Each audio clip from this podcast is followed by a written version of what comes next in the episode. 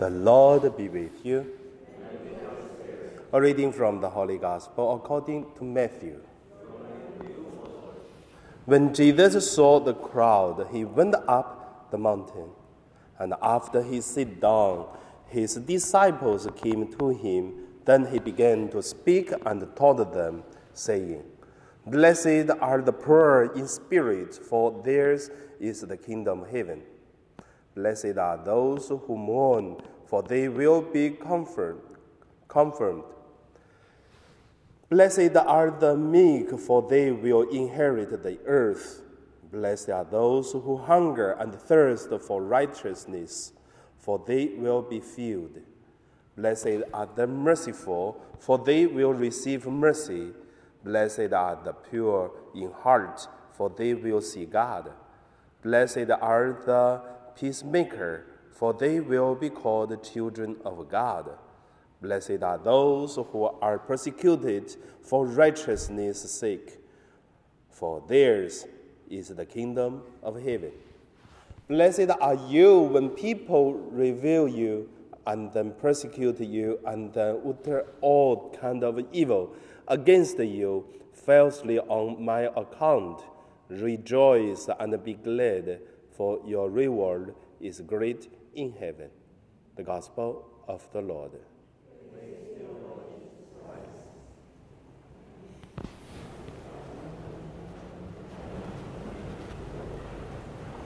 So today we celebrate this All Saint Day. My meditation name is uh, All Saint, All Holy. First, let us look at uh, the beatitude of uh, Jesus preaching. In today's gospel, we could see Jesus using the blessed are you who this or that. We call it the beatitude. And how many kind of blessed? At least eight, but I believe more than eight. But however, Jesus just summarized eight kind of beatitude. But in the world, I would say all of us we are blessed because we are children of God. And also, we are not the children of God, we are holy of soul and holy of life because our life come from the saint, the holy, the real life, which is uh, the God's life. So since God is holy, then all of us are holy. But we lost. But it doesn't matter because sometimes we lost and then we will receive we will find a better life. That is why every year, when we have the Easter celebration, at the Saturday, Holy Saturday evening, and then the priest is going to pray, Holy, holy, the sins, the original sin, but bring the Holy Savior, Jesus Christ. Sin is not good but bring the greatest the Savior, Jesus Christ. That is good. That is why our life is holy, and also our whole creation, human, whatever, animal, what everything is supposed to be blessed. We lost, but through Jesus Christ, we become more blessed. So that's the first point I want to say. All blessed, all supposed to be holy. The second point I want to say is all holy through our life. How many kind of way make ourselves holy? I give you one example you will see. Some people ask me, Father, how about one person make up his uh, mind to change his uh, decision to do another thing? Will God continue bless? How do you think? People always change mind.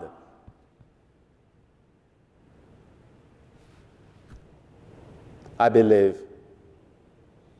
in each of our decision, God will prepare the perfect salvation, the chance to go to the holiness. Even we make our another decision, change our mind for another thing, but God still prepared the perfect salvation and holiness for us.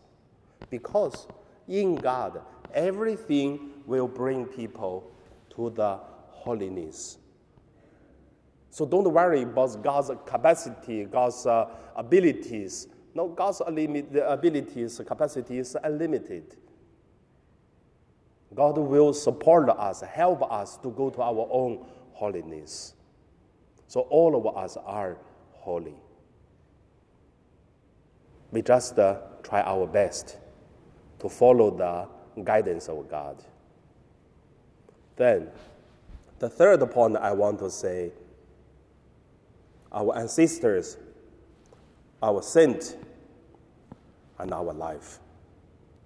Since we all supposed to be holy, then from our ancestors, we study, we learn, we also try to step on the similar way.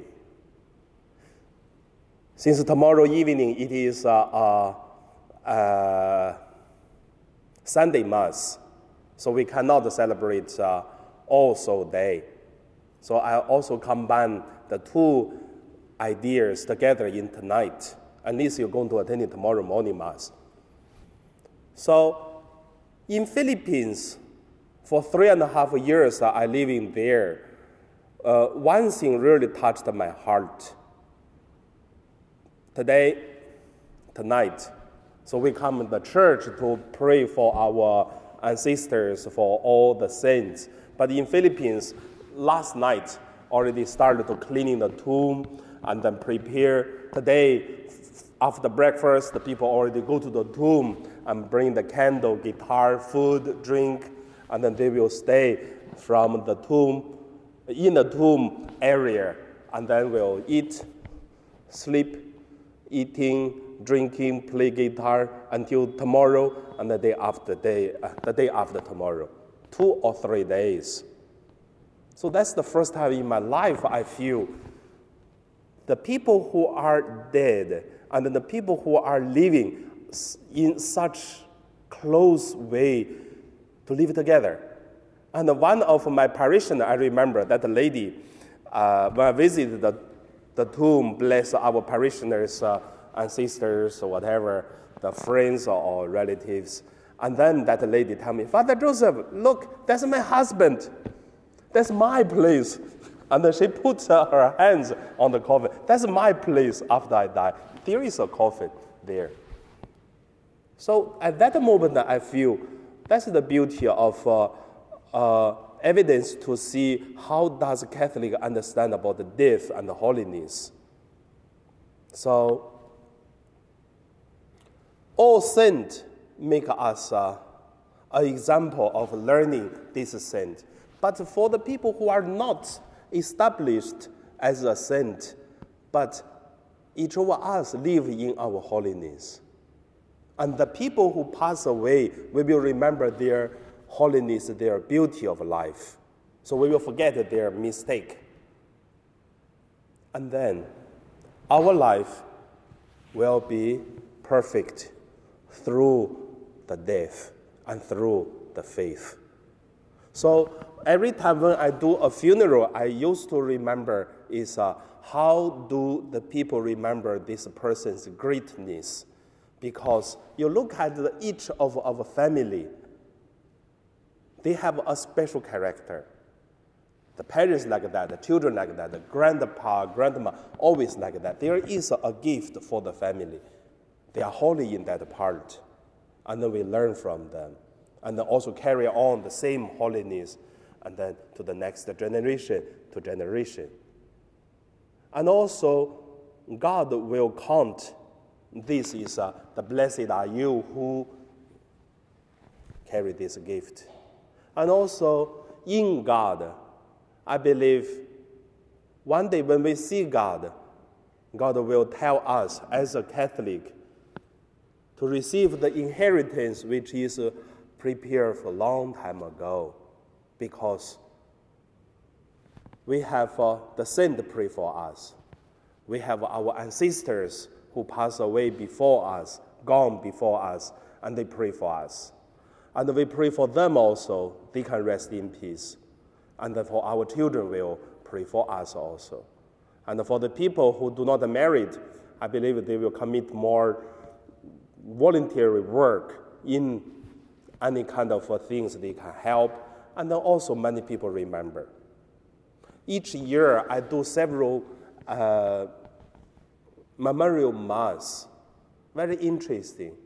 Not by their children, but by the friends, because the friends still remember the people who passed away. So we gather together at the same day to pray for this, for that. And that is uh, the reason because they loved and people loved them. Not because uh, the, the blood, but because the love.